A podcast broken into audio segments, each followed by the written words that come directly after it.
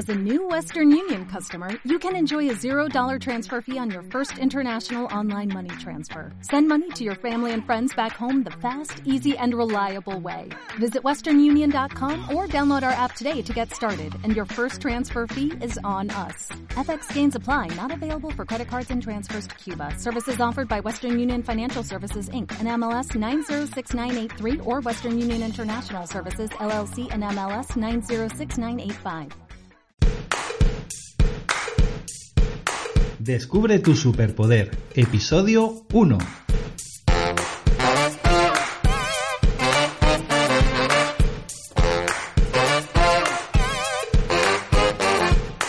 Bienvenido, bienvenida a un nuevo episodio, el primer episodio de Descubre tu superpoder, el podcast de crecimiento personal y autoayuda para soñadores que quieren cumplir sus objetivos, inconformistas que desean superar sus límites y rebeldes que buscan construir su propio camino.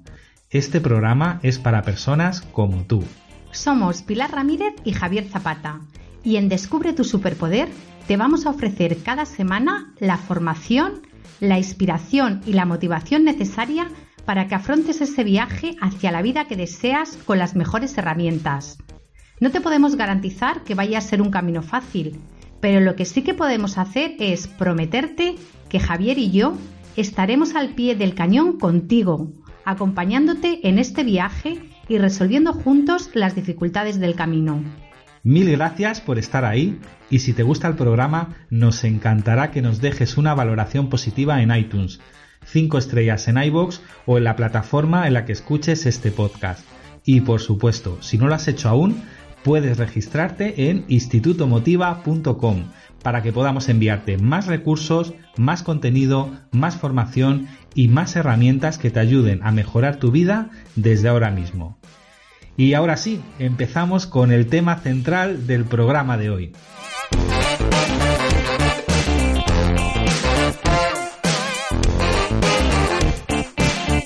Qué bien, acabamos de empezar un nuevo año, el 2019, Dios mío.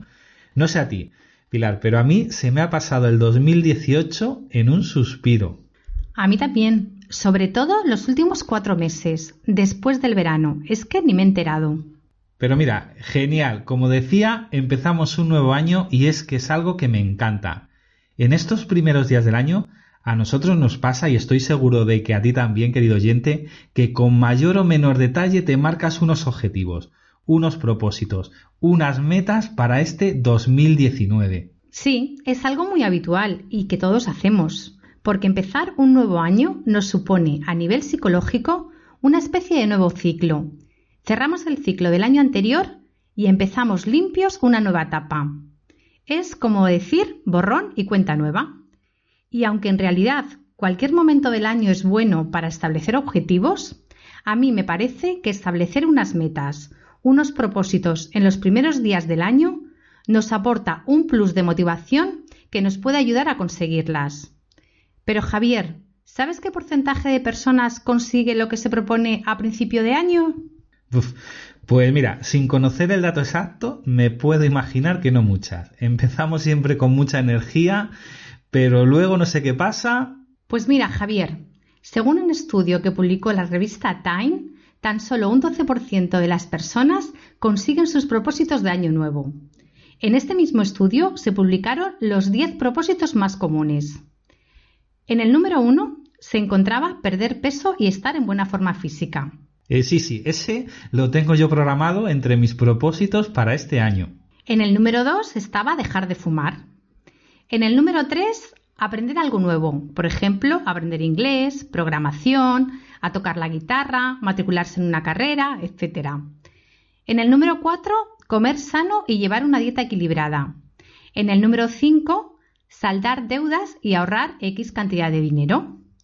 En el número 6, pasar más tiempo con la familia. El 7 es viajar más o visitar algún lugar concreto. En el número 8 estaba vivir con menos estrés. En el número 9, realizar alguna labor de voluntariado. Y en el número 10, beber menos alcohol. ¿Qué te parece, Javier? Pues mira, yo mismo he tenido algunos de esos propósitos entre mis metas otros años. Y lo de mejorar la forma física es algo que es que ya tengo previsto para este año, que uno ya tiene una edad y hay que cuidarse. Seguro que tú también, querido oyente, te sientes identificado con alguno de estos propósitos, ¿verdad? Pues el programa de esta semana te va a venir genial, nos va a venir genial a todos, porque hoy vamos a ayudarte a estar entre ese 12% de personas que cumplen sus objetivos de año nuevo. ¿Y de qué forma vamos a hacerlo? Pues mira, muy fácil. Primero, vas a aprender a optimizar tu energía para elegir el número correcto de metas. Yo luego lo vemos. Segundo, vas a descubrir cómo formular objetivos a través de lo que se denomina el método SMART. Tercero, vas a diseñar un plan de acción para tus metas. Y por último, vas a utilizar el poder de los hábitos para conseguir tus objetivos con mayor facilidad. ¿Te apetece ponerte manos a la obra? Vamos a ello, Javier. Para empezar, algo que es importantísimo a la hora de establecer objetivos, enfocar nuestra energía tenemos que evitar el error de marcarnos demasiadas metas. Y esto me gusta explicarlo con una metáfora. Imagínate un árbol frutal, por ejemplo, un manzano. Cuando llega el invierno, este manzano tiene muchísimas ramas. Ha perdido ya todas sus hojas y se prepara para la primavera. ¿Qué hacemos entonces? Pues lo podamos. Podar un árbol es eliminar todas las ramas que no son necesarias. ¿Y qué conseguimos con esto? Pues primero, que el manzano crezca con más fuerza, más frondoso y segundo, que sus frutos sean mejores. Si no hiciéramos esto, el árbol tendría un crecimiento más raquítico y sus frutos serían mucho peores. Lo que hemos hecho al podarlo es focalizar la energía de ese árbol. Pues lo mismo tenemos que hacer nosotros con nuestros objetivos de año nuevo. Si nos marcamos demasiadas metas, a principio de año vamos a diluir nuestras fuerzas y tendremos muchas menos posibilidades de cumplir con ellas. Completamente de acuerdo contigo, Pilar. Y ahora, querido oyente, seguro que te preguntas, ¿cuál es el número de objetivos que debo marcarme? Pues la respuesta es, tachan, depende. Tienes que tener en cuenta que no todos los objetivos te van a exigir la misma energía, es algo que debes valorar objetivo por objetivo. Pero para que te sirva de ejemplo, yo cada año me marco tres grandes objetivos. Normalmente eh, uno a nivel profesional y dos a nivel personal. Por mi propia experiencia y por los resultados que he obtenido, el número, eh, es el número ideal para mantener el foco. Eh, no te recomendaría que te programases más de cinco objetivos. Una técnica que puedes utilizar para establecer estos objetivos es hacer una lluvia de ideas. ¿De qué manera? Clasifica tu vida en áreas. Eh, por ejemplo, área profesional, familiar, personal, financiera, salud, etc. Y en cada una de esas áreas establece un objetivo relevante para ti. Y después, pues, haz lo que te dice Pilar, podar el árbol de todos esos objetivos que tienes ante ti, quédate con los tres o cuatro que sean más importantes, los más relevantes, aquellos que si los cumples este año dices, wow, este 2019 ha sido mi año. Una vez que los tengas claros, lo que hay que hacer es el siguiente paso, que es reformularlos. Vamos a reescribirlos, a darlos forma. Y Pilar te va a explicar cómo hacerlo. Sí, Javier. Vamos a utilizar el método SMART para formular correctamente un objetivo. Para definir correctamente una meta, esta debe tener cinco características que se corresponden con las siglas del acrónimo SMART. S de específico, M de medible, a de alcanzable, R de relevante y T de tiempo. Y ahora explico estas cinco características una por una. S de específico. Es decir, el objetivo debe ser lo más claro y conciso posible. Cuanto más específico seas describiendo tu objetivo, más fácil será mantener tu motivación, tu foco y desglosarlo en las acciones necesarias para conseguirlo. Por ejemplo, no es lo mismo decir voy a perder, peso que voy a perder 8 kilos. Y no es lo mismo decir voy a ponerme en forma que decir voy a conseguir correr 8 kilómetros. M de medible. Debe existir un indicador, una métrica en tu objetivo que te permita medir tu avance. De esta forma te resultará mucho más sencillo valorar tu nivel de progreso.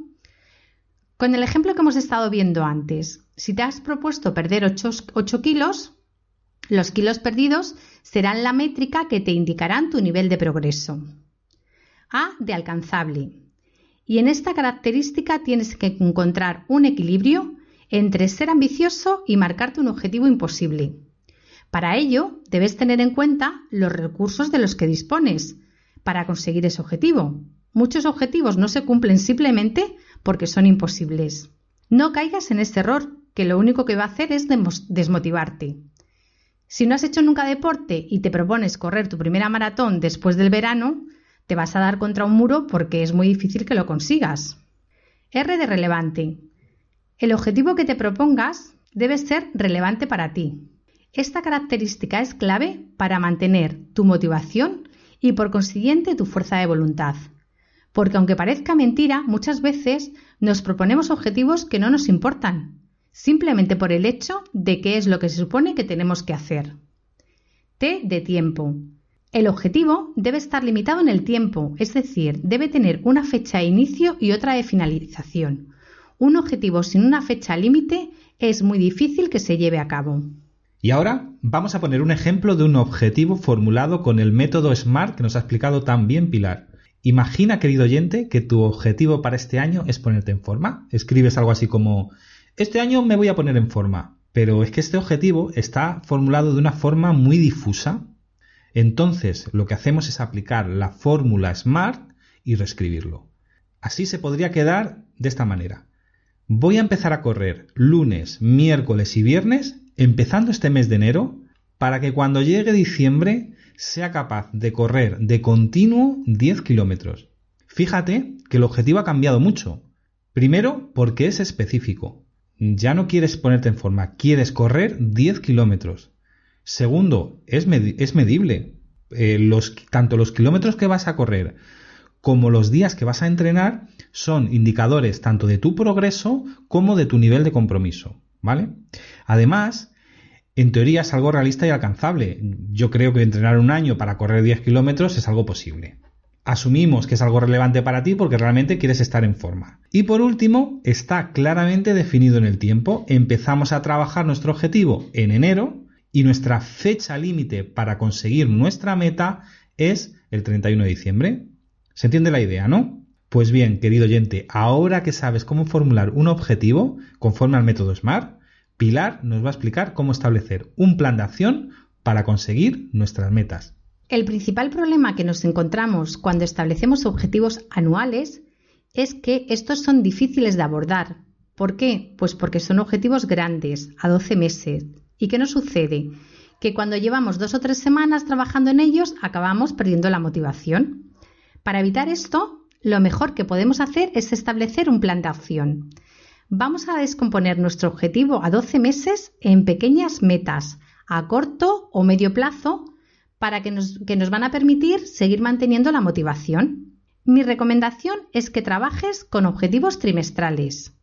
Así estás manejando un tiempo que te permite ver la evolución de tu estrategia, analizar tu progreso y mantener tu motivación. Vamos a seguir con el ejemplo de ponerse en forma. Nuestro objetivo era entrenar lunes, miércoles y viernes, con el fin de correr 10 kilómetros en diciembre. Un objetivo a tres meses relacionado con este objetivo principal podría ser entrenar tres días a la semana al menos media hora para correr 4 kilómetros seguidos el 31 de marzo. De esta forma, el 31 de marzo cumplirías una meta intermedia que te acercaría a tu meta final y que además te aportaría motivación extra cuando lo consigues. Una vez que cumples este objetivo, puedes formular un nuevo objetivo trimestral. Por ejemplo, voy a entrenar tres días a la semana durante 45 minutos con el fin de correr 6 kilómetros el 30 de junio. Por supuesto que en función de cuál sea tu objetivo, puedes definir objetivos mensuales e incluso semanales. Claro, la clave es que descompongas ese objetivo en pequeños hitos realizables a corto plazo, que descompongas esa gran meta en pequeñas mini metas y a su vez que descompongas esas mini metas en acciones concretas a realizar. Y ahora vamos a ver el último paso, el cuarto. Transformar los objetivos en hábitos. Me explico. Y lo voy a hacer con un ejemplo que voy a, cambiar para no seguir con el mismo. Supongamos que mi objetivo es perder 10 kilos este año. Pues lo que hago es establecer un hábito que me permita avanzar hacia ese objetivo. Por ejemplo, cada noche voy a cenar una ensalada con un pescadito o una carne a la plancha. Otro ejemplo, si, lo que quiero es aprender, yo qué sé, programación, establezco el hábito de estudiar una hora cada día sobre programación. Si quiero vivir con menos estrés, establezco el hábito de meditar 10 minutos cada mañana. Son hábitos, pequeñas acciones diarias. Así es, Javier, porque las metas, al final, son repeticiones de un hábito. Las personas que consiguen sus metas son las que implementan hábitos productivos. Por eso, querido oyente, recuerda los pasos que tienes que tener en cuenta para que este año sea tu año. Primero, no te sobrecargues con muchos objetivos, enfoca tus energías. Segundo, formula tus metas conforme al criterio SMART. Tercero, descompone esa meta, ese objetivo, en metas realizables a corto plazo. Y por último, transforma los objetivos en hábitos, en acciones concretas de tu día a día. Bueno, yo esta semana voy a trabajar en diseñar mis metas con esos criterios. Y si te parece bien, Pilar, en el programa de la semana que viene contamos qué objetivo nos hemos planteado eh, para este año. Me parece perfecto, Javier. Yo también voy a trabajar en diseñar mis metas con estos criterios. Pues quedamos en eso entonces. Y hasta aquí el programa de esta semana. Esperamos que te sea de mucha utilidad. Cuéntanos en los comentarios cuáles son tus objetivos para este año o escríbenos un correo a pilarijavier.institutomotiva.com. También nos puedes proponer algún tema para próximos programas o hacernos cualquier consulta sobre crecimiento personal. Próximamente vamos a realizar un programa especial respondiendo a todas las dudas que nos plantees. Y si te ha gustado el programa de hoy, nos encantará que nos dejes una valoración positiva en iTunes, 5 estrellas en iVoox o la plataforma en la que estés escuchando este podcast. Y por supuesto, si no lo has hecho aún, puedes registrarte en institutomotiva.com para que podamos enviarte más recursos, más contenidos, más formación y más herramientas que te ayuden a mejorar tu vida desde ahora mismo. ¡Feliz semana! ¡Feliz semana!